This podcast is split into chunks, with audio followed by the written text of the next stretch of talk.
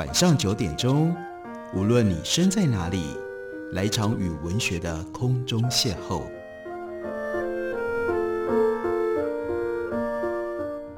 杨照谈书，邀您一同遨游文学世界，认识古今中外的经典之作。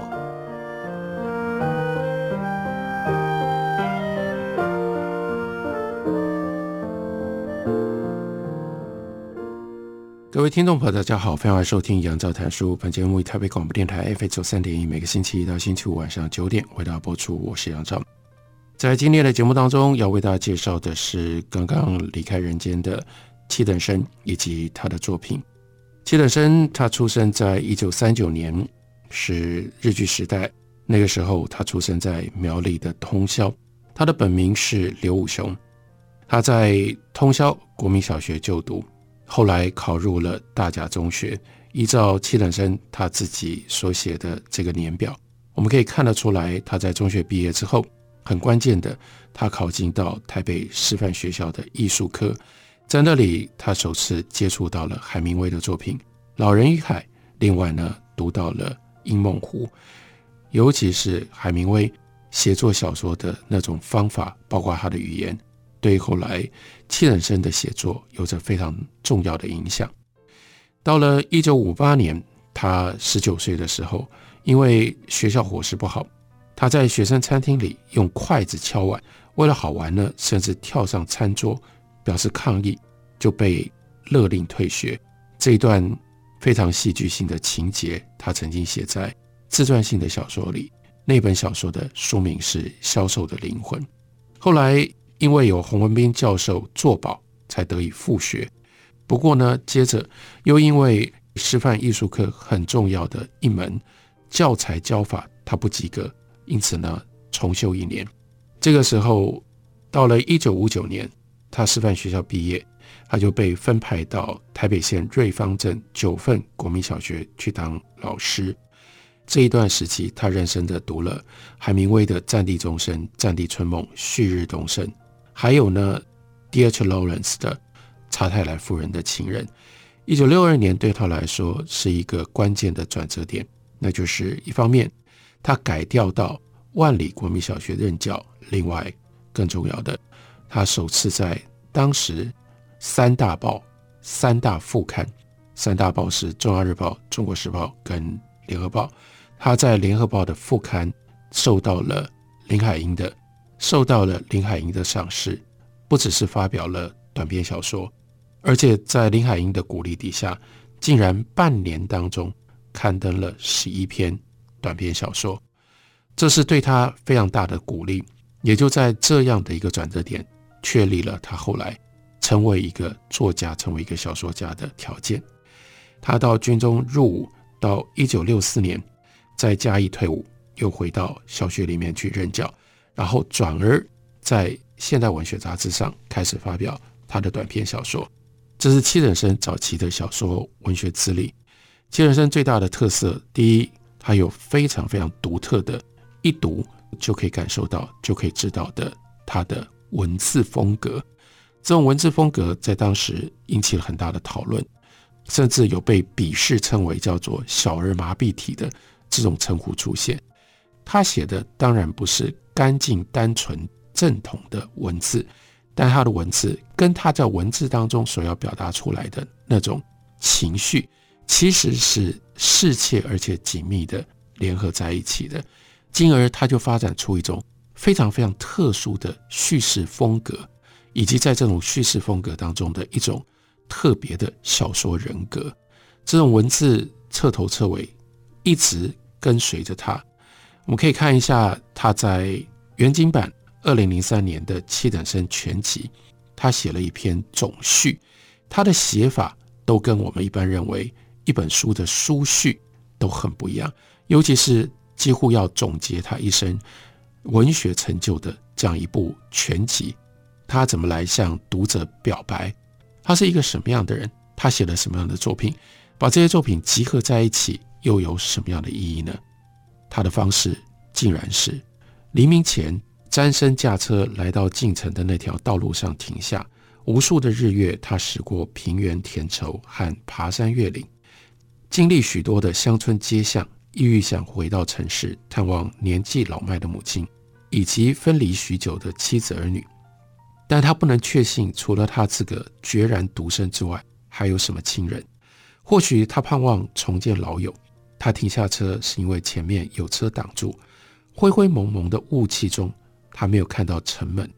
蜿蜒的山路上停靠着一排长龙似的各形各色车子，不知绵延有多少距离。这一点都不像是一篇序文，这不就是一个小说的开头吗？让我们继续读下去。他下车向前走到前面去，一部大卡车的车窗里，一个斜头作祟的人朝车外露出一张洗白的面孔。当詹森走近时，半睡半醒的他缓缓。微开眼皮，裂出眼瞳的一条黑线和一点晶亮的白光，没有说话，司空见惯的有一种幽深隐埋的表情，眼皮又合上，像他先前的休息和等待般的样子。詹森再走前几步，注视另一部车子的景象，有一男一女睡得很熟，他没有叫醒他们，感悟不会探问到任何事情，只好往回。到自己的车旁，他想，他们和他们的车子都是在等候天亮，预备进城。但这景象的意味是他所料不及的，好像回到了久远的古代。在这黎明的时刻，他是最后到达的一个。他无法可想将来进城是否要有手续，他不能明白将来会遇到什么事。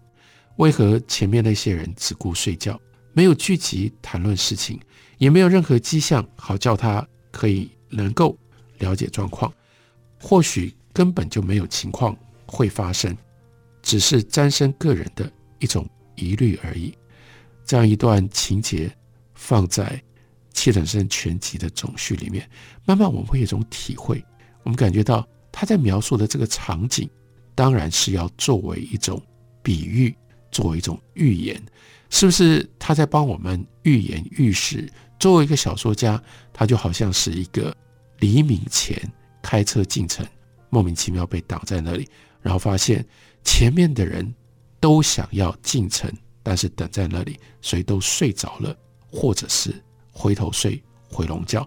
那个场景，那个写作的方法，非常非常像卡夫卡，像卡夫卡其中的一篇重要的寓言小说，叫做《在法律的门前》，他的那种寓言。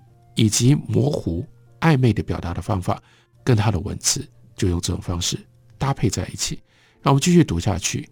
一个熟悉的声音在詹森的耳膜响起：“你总以为这个世界的人误解你，其实是你对这个世界充满了误会。”这句话极为重要。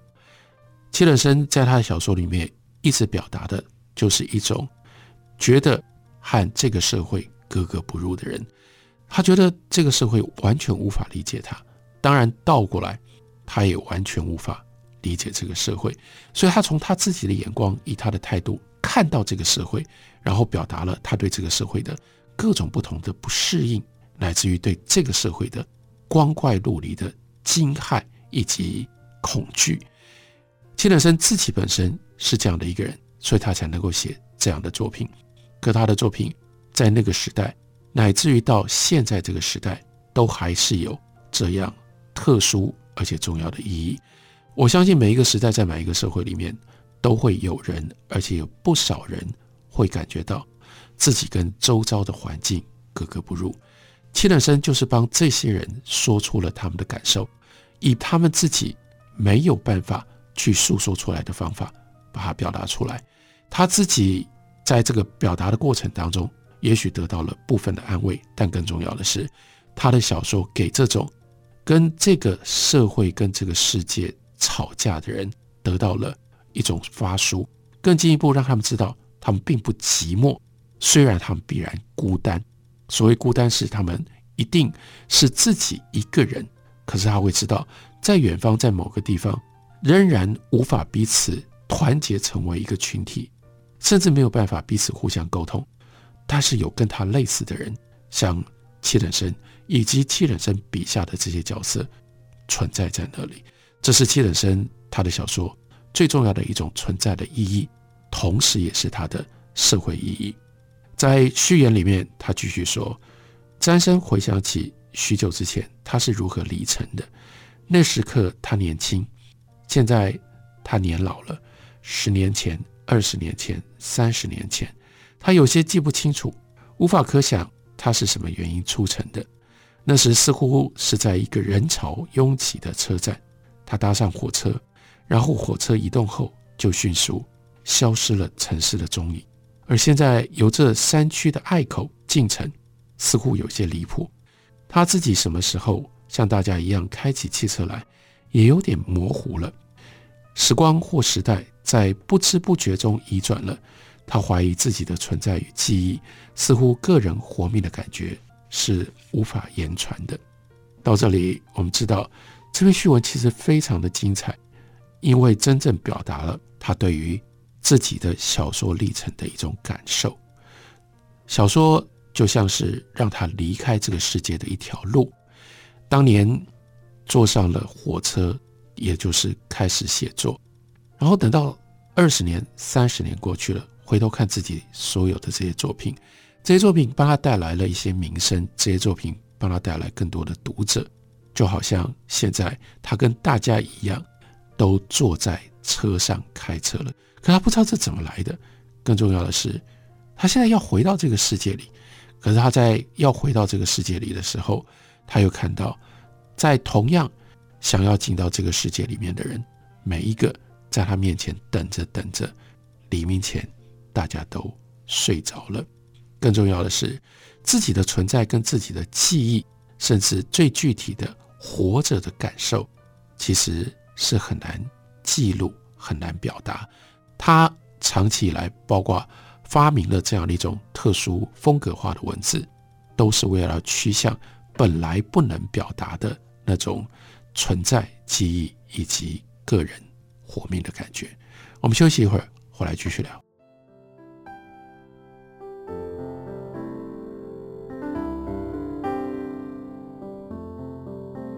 听见台北的声音，拥有颗热情的心，有爱与梦想的电台。台北广播 FM 九三点一，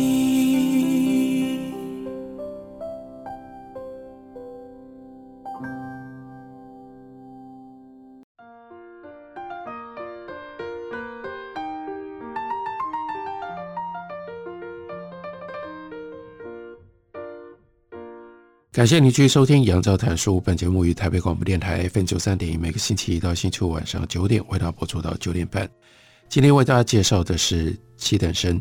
今年二零二零年年初的时候，杨牧离开了，接下来钟肇政离开了。没有想到，到了年尾的时候，七等生也离开了。七等生比杨牧早一年出生，他是一九三九年，两个人在文学上面还曾经有一些交错。私交并不深笃，但是杨牧非常欣赏七等生的小说，写过一篇铿锵有力、非常重要诠释七等生小说的文章。七等生也曾经写过一首诗，叫做《戏谑杨牧》，跟杨牧开玩笑，表达他对于杨牧作为一个诗人他的亲近。要让七等生亲近并不容易，七等生是一个孤僻的人，甚至应该说，就是因为七等生的孤僻。才有了他的文学成就。他的文学就在于表达一个孤僻的人不愿意接受用别人惯常的方式来存在、来记忆，甚至来整合自己活着的感觉。那他可以怎么办？他应该怎么办？在休息之前，介绍了七等生为他的原金版《七等生全集》所写的总序。那总序开头是一段像小说一样的文字。接着呢，七等人就说，这段话颇像我写小说的开头。我曾经写过《离城记》，陈述想象和真实搞不清楚，孰是孰非。我们知道，在现实生活里是不能有任何含糊不清的事体，否则会有争执和打仗。但是在思考的世界里，语言变得十分诡谲和有趣。譬如，我总是由现实出发，以免让人搞不清状况和分不出头绪；而有的人的阅读习惯很顽硬，当小说由现实转入虚构的时候，他们不肯跟随进入，以致大叫荒谬和违背语法伦常。但所幸还有一些认真和能掌握感觉的人，他们明白没有幻想的部分是无法厘清现实真相的。这是他对于小说重要的体会跟理解。小说就是现实跟虚构的混同。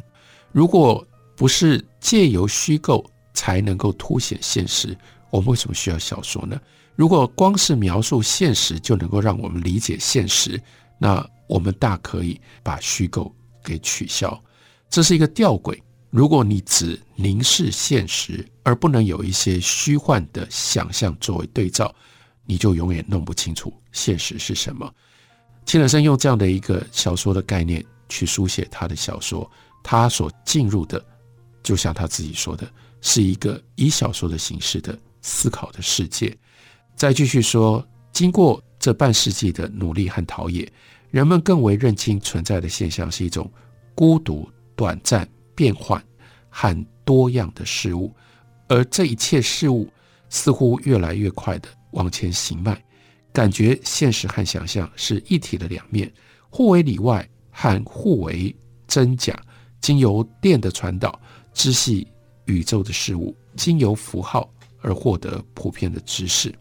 我们吃食物是在吸收各种的元素，我们是由元素发酵而成长和演化的不同躯体，个别由意志形成不同的容貌和表情，然后有感觉产生了快乐和痛苦的意识。我们意图在痛苦的意识中寻觅途径去追求快乐的人生意义。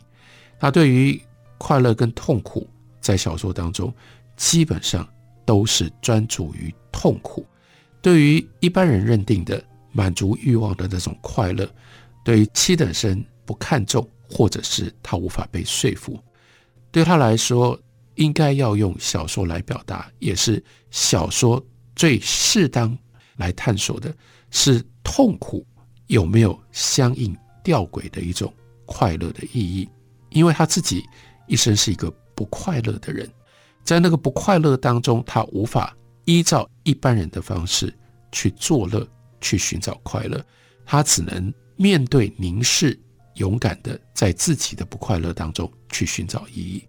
接下来，亲本身又说：“我的一生彷徨和挣扎于思考和写作，由年轻到年老力衰，这些思想的记录累积似乎归不到任何的结论，仅只约略而勉强踏出一个平庸者。”苟且存活的方法而已。他一直把自己设定成为一个七等生，不是头等，不是二等，甚至不是三等，他是一个七等生。所以他常常用这种语言表达小人物、平庸、苟且。可是他的小说写的不是真正的那种社会底层小人物，他讲的是一种社会不会去肯定、社会不会去认知，甚至社会看不到。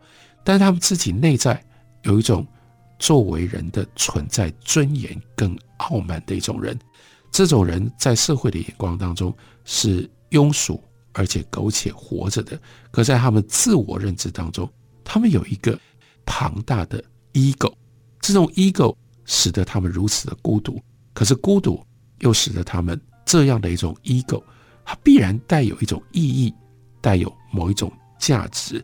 在这方面，七等生用他的小说表达的最精彩。如果人生的目的是在追求快乐的感觉，那是纯粹的幻想。这是他在序文里面继续说的。就像我们借助短暂的生涯遥想永恒，想到要全靠这虚无的幻觉去体会真实存在，你就不免悲从中来，有如百姓盼望圣君带来和平和幸福。此番生存的境遇，重忆过往种种情事，一切屈辱和承受都抛诸于脑后，而不复遗留。我的存在意识无外保留一份拥有的醒觉跟灵敏，但这层意涵和酒醉沉迷或者是浑浑噩噩没有两样。我一生，我一直感激于我的父母赐给我这份涵容的身躯，让我流连在写作和绘画的天地里，自由自在，独来独往。好笑的是，我在乡下的教子退休之后，异想天开搬到台北来。这个城市曾经是我受教育和游荡的所在。这个时候已经年迈的我，依然故我，喜欢纵情声色，想和这打扮起来都市一起迈向二十一世纪。想到这里，就有一首诗自我调侃。他的诗说：“粗茶淡饭人犹在，夜游酒郎入庸塞。高离歌女唱枯荷，站在云上天使怀。”这是他为他自己的七等生全集。所写的一篇非常独特的序文，从序文里面我们可以体会他的风格，从序文里面也表达出来他看待小说创作、看待文学很不一样的一种态度。齐等生二十三岁开始发表小说作品，从一开始他的小说作品就非常的特别，几乎都是短篇，而他的短篇的这种掌握，也许是因为来自于。对于海明威作品的熟悉，所以包括小说如何开头，更重要的是小说如何结尾，如何吸引人，感觉到那样一个时光的切片是值得被描述下来的。七等生很早他就有非常精彩的表现。举例来说，他在二十三岁第一年开始创作小说的时候，他发表过的第二篇小说作品，标题叫做《桥》。桥一开头就用这种方式吸引我们的注意。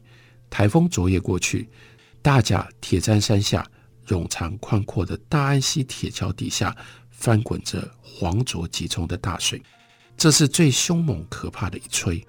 桥上风劲很大，桥柱周围有飞溅的水花和迅速旋转的漩涡，看来美丽，但令人产生惊心可怕的想象。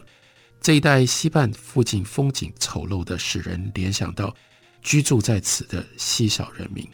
从溪旁的日南车站可以观望一片无际的荒野和石头，有田亩的地方也是异常单调丑陋。